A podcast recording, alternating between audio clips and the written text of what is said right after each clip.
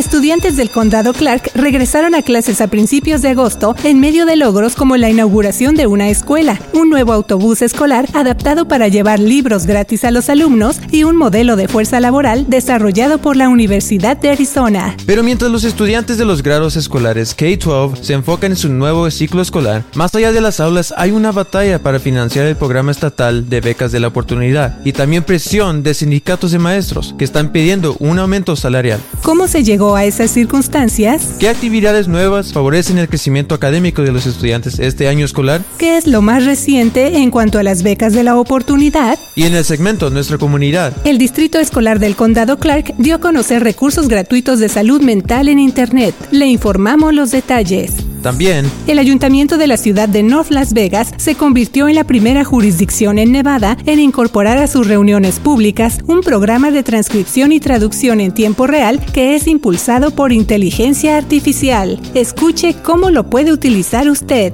De eso y más le informamos hoy aquí, en Cafecito Nevada. Hoy con las reporteras Luz Gray, Rocío Hernández y Janelle Calderón. Bienvenidos.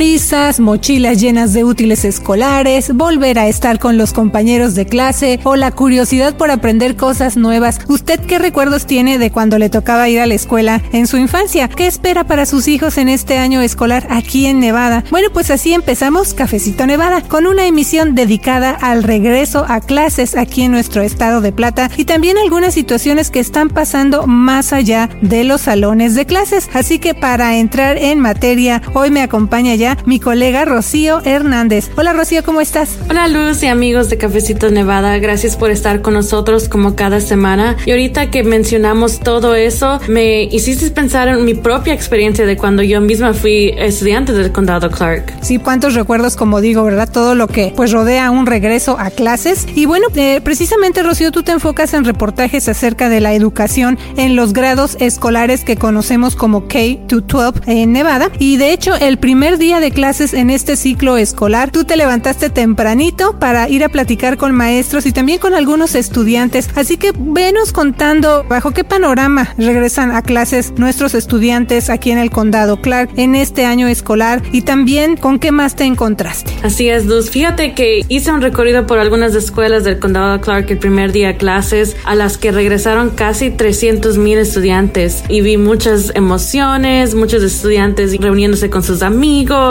las mochilas nuevas, presumiendo todo lo que hicieron en el verano. Así es que fue un día muy bonito y muy especial para muchos estudiantes y sus padres y los maestros. Una de las primeras cosas que destacan es la inauguración de la Academia Profesional y Técnica más nueva del distrito en Norte Las Vegas, la presentación de un autobús escolar que lleva libros gratis a alumnos y un modelo de fuerza laboral que desarrolló la Universidad Estatal de Arizona en seis escuelas secundarias. La Northeast Career and Technical Academy es la más reciente en la lista de preparatorias en el distrito que está enfocada en la preparación profesional y la educación técnica. Esa academia ofrece 10 opciones de programas incluyendo tecnologías energéticas, enseñanza, informática y tecnología automotriz. Es una escuela que ha estado en construcción desde el 2021 y costó casi 200 millones de dólares. Está ubicado en North Las Vegas frente a la preparatoria Legacy. El director de Northwest, Ryan Cordia, dijo que su plan es que la academia se enfoque 100% en los estudiantes para que ellos tomen la iniciativa en cuanto al camino que quieren seguir en su educación. Pero no es la única escuela que ofrece algo nuevo en este ciclo. La escuela secundaria John C. Fremont, que está cerca del centro de Las Vegas, se renovó hace poco ya que el edificio original abrió sus puertas en el 1955. Ahora los estudiantes de esta escuela cuentan con un gimnasio completamente nuevo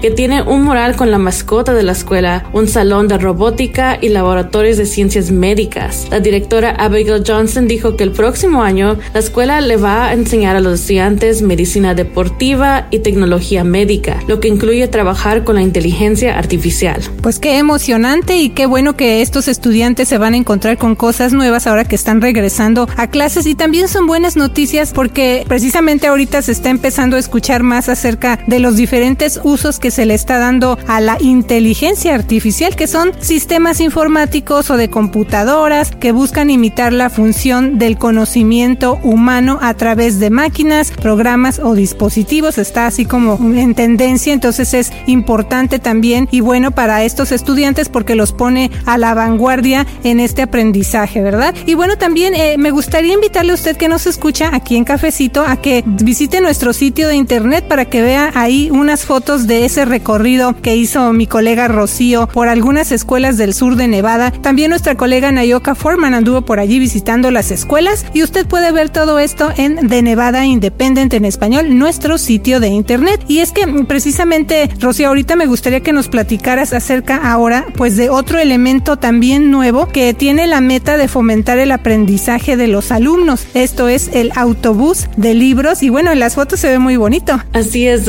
además de esos nuevos edificios escolares que ya mencionamos, creo que uno de los cambios más divertidos y una de mis favoritas cosas que hice ese día fue ver a los estudiantes este año subirse en el nuevo autobús de libros de CCSD. El autobús escolar se modificó para parecerse como una pequeña biblioteca o librería. Otra cosa divertida es que en lugar de cientos, el autobús está lleno de canastas de libros en inglés y en español para que los estudiantes puedan leer. También se pueden llevar por lo menos dos libros a la casa gratis para que formen sus propias colecciones de libros. Los funcionarios del distrito dijeron que planean conducir el autobús a diferentes escuelas y eventos en todo el distrito con la mente de entregar mínimo 75 mil libros al año. Otra cosa que vi fue un adelanto de un nuevo modelo de equipo de maestro que el distrito está poniendo a prueba en seis secundarias. Es un modelo de fuerza laboral educativa que se llama Next Education Workforce Innovation que viene por parte de la Universidad Estatal de Arizona. El nuevo modelo promueve la colaboración de la enseñanza y las oportunidades de aprendizaje en este ciclo escolar. La directora de la secundaria Silvestri, Yvette Tippett, nos dijo que la escuela está usando este nuevo modelo en el sexto grado. La escuela formó grupos de maestros de matemáticas, ciencias e inglés. Cada grupo de maestros va a compartir 70 estudiantes del sexto grado. Eso suena muy interesante, Rocío, pero ¿qué otros detalles encontraste acerca de cómo va a funcionar ese programa y cuáles son los beneficios que se buscan? Sí, Luz, la idea es que los maestros de cada grupo trabajen juntos para observar las necesidades emocionales y académicas de los niños y que lleguen a conocer a los padres y las familias, sino en una manera más profunda. La directora dijo que es como formar una escuela más pequeña dentro de una escuela grande. La directora también comentó que este nuevo modelo tiene el objetivo de abordar problemas como la escasez de maestros sustitutos y de maestros y estudiantes que no se sienten que son muy conectados con sus compañeros o personal escolar. Otras escuelas que están viendo cómo funciona este modelo son las secundarias de Bridger,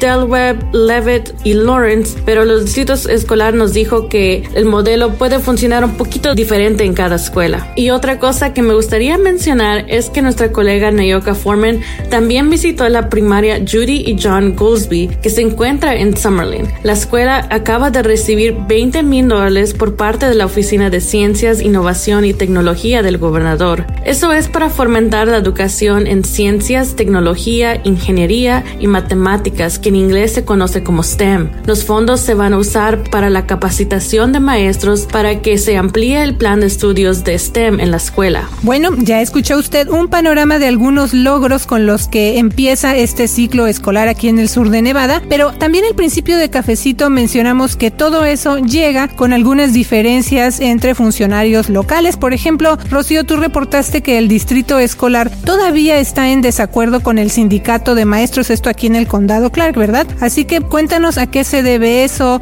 y también explícanos un poco más para entender mejor esta situación, porque pues estamos viendo también maestros que están afuera de las escuelas antes de que inicien las clases, así que ¿de dónde viene todo esto que están pidiendo? ¿Qué más debemos saber? Sí, como mencionaste, hay algunos grupos de maestros que cada mañana salen ahí afuera antes de que empiecen las clases para protestar y demandar lo que están pidiendo ahorita en las negociaciones con el distrito escolar. El sindicato de maestros está pidiendo un aumento salarial de 18% en los próximos dos años. También piden compensación adicional para los maestros de educación especial y los que trabajan en ciertas escuelas que tienen un alto número de vacantes o plazos de maestros y puestos difíciles de cubrir. El sindicato que se conoce como la Asociación De Educación del Condado Clark, o CCEA, dice que el aumento de sueldo es necesario para mejorar la contratación y retención de docentes, o sea, conservar a los maestros en sus trabajos. El distrito escolar dijo que este año escolar comenzó con 1.100 vacantes para maestros. Otra cuestión es que el sindicato también dice que el distrito tiene mucho dinero para pagar esos aumentos, porque este año la legislatura estatal aumentó los fondos para la educación K-12 en 2 mil millones de dólares durante el próximo bienio. Así que las diferencias que estamos viendo son principalmente por el distrito escolar que está ofreciendo un aumento salarial del 8% durante los próximos dos años, mientras que el sindicato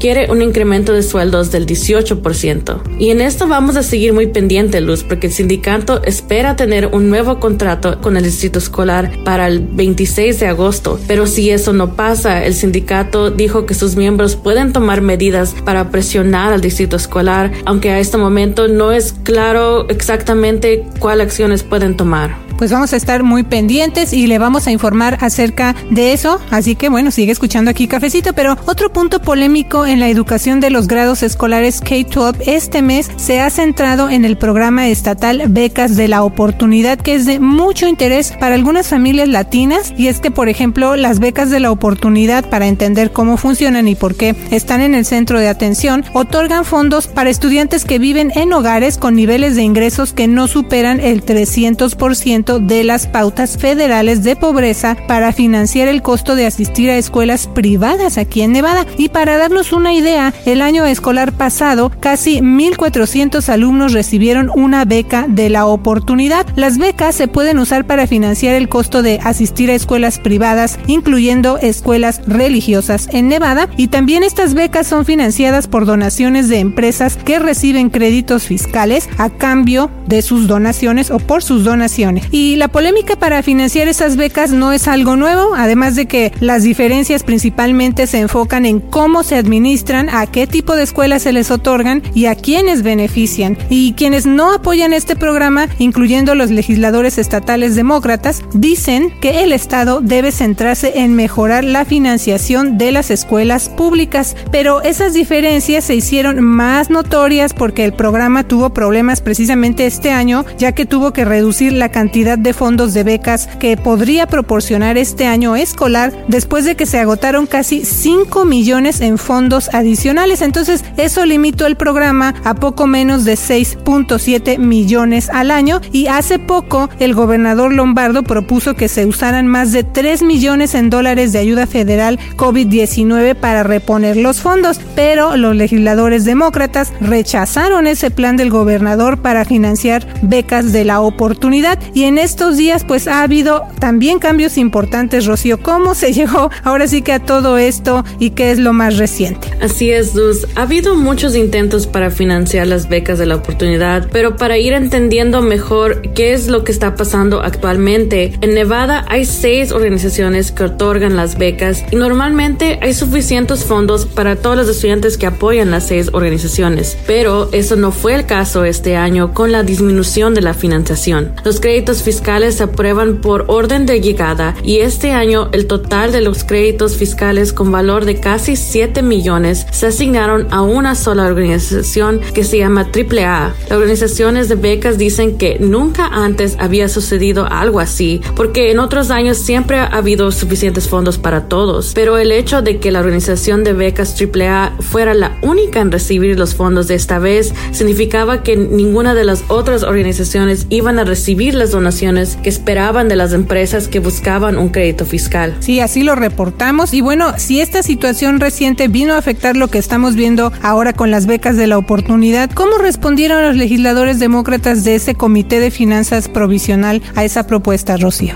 Como mencionamos, históricamente los demócratas no han apoyado mucho este programa. Han dicho que el Estado debería de estar más centrado en aumentar fondos para las escuelas públicas, para apoyar más a los maestros y los estudiantes de esas escuelas públicas. Debido a eso, se calculó que entre 350 hasta 600 estudiantes podrían perder el financiamiento de su beca este año escolar. Durante la sesión legislativa de este año, el gobernador Joe Lombardo propuso aumentar el financiamiento de crédito fiscal a 50 millones de dólares durante los próximos dos años y restablecer un mecanismo para el que financiamiento del programa crezca anualmente hasta llegar a 500 millones de dólares para el año 2032. El proyecto de ley de Lombardo también habría ampliado la elegibilidad del programa para ciertas familias de ingresos medios. Y sí, pero bueno, esa propuesta fue rechazada, lo que nos trajo al problema que estamos viendo este año, ya que el programa volvió a su tope original de 6.7 millones al año y los legisladores demócratas dijeron que no tenían idea de que los estudiantes correrían el riesgo de perder sus becas este año, pero bueno, pues finalmente votaron en contra de poner dinero adicional para ese programa, Rocío. Sí, Luz, y otra situación reciente es que cuando cuestionaron a la oficina del gobernador y a organizaciones de las becas, los legisladores descubrieron que no estaba claro exactamente cuántos estudiantes estaban en riesgo de perder sus becas y de esos alumnos cuántos tenían una beca el año pasado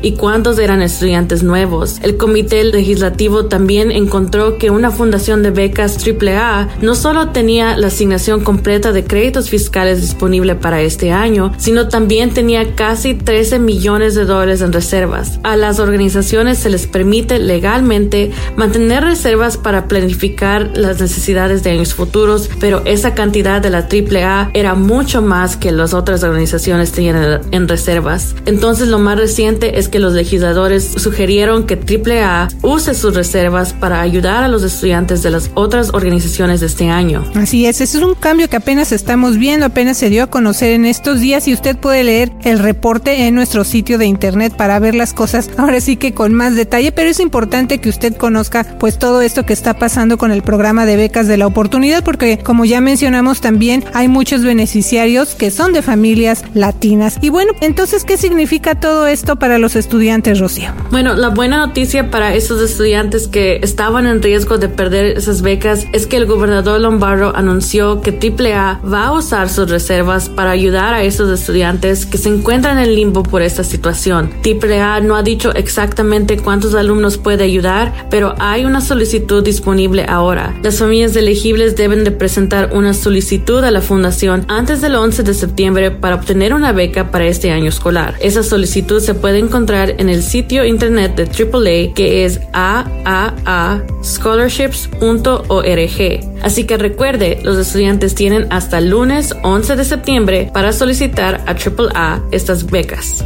Así es, pero en general, ¿esto cambia algo para el programa Becas de la Oportunidad? El gobernador Lombardo y otros defensores de las opciones escolar dijeron que aprecian el apoyo del AAA, pero que esta es solo una solución temporal porque argumentan que se necesitan más fondos para satisfacer la demanda de familias de bajos ingresos que quieren tener una opción para enviar a sus hijos a una escuela privada por varias razones. Unas organizaciones de becas dicen que los legisladores también necesitan reformar el programa para evitar que una sola organización tome todos los créditos fiscales disponibles. Así que este es un resumen de lo más reciente en materia de educación ahora que empezamos el nuevo ciclo escolar. Así es, este fue solo un vistazo, pero recuerde usted seguir pendiente con The Nevada Independent en español en nuestro sitio de internet y también aquí en Cafecito Nevada para saber qué va a pasar con el tema de la educación y también eso incluye la situación con el sindicato de maestros, así que siga muy pendiente. Y bueno, precisamente hablando de los estudiantes, un tema que preocupa mucho actualmente es su salud mental, sobre todo después de lo que pasaron en la pandemia de estar estudiando desde casa y otras eh, cuestiones que ellos están enfrentando en ese sentido. Pero, ¿qué es lo más reciente que se está haciendo en el distrito escolar del condado Clark precisamente para atender ese asunto, para brindar recursos de ayuda a las familias y los alumnos? Y bueno, como también mencionamos al principio de Cafecito, asistentes a juntas públicas del Ayuntamiento de North Las Vegas van a ser de los primeros en usar un nuevo programa de traducción en tiempo real. ¿Quiere conocer los detalles? Bueno, vamos a escuchar juntos lo que preparó la reportera Janel Calderón. Este es el segmento Nuestra Comunidad.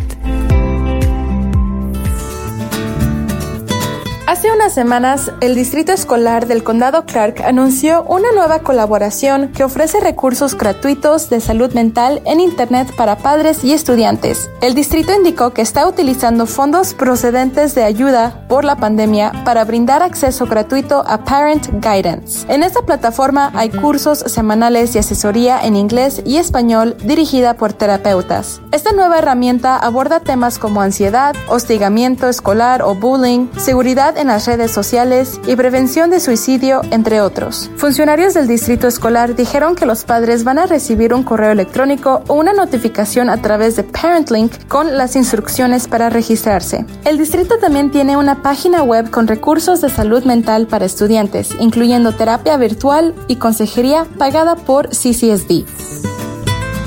Nuestra comunidad diversa es el centro de esta ciudad y cada voz debe ser escuchada y entendida. La tecnología de traducción es algo más que una comodidad, es una herramienta vital para gente como yo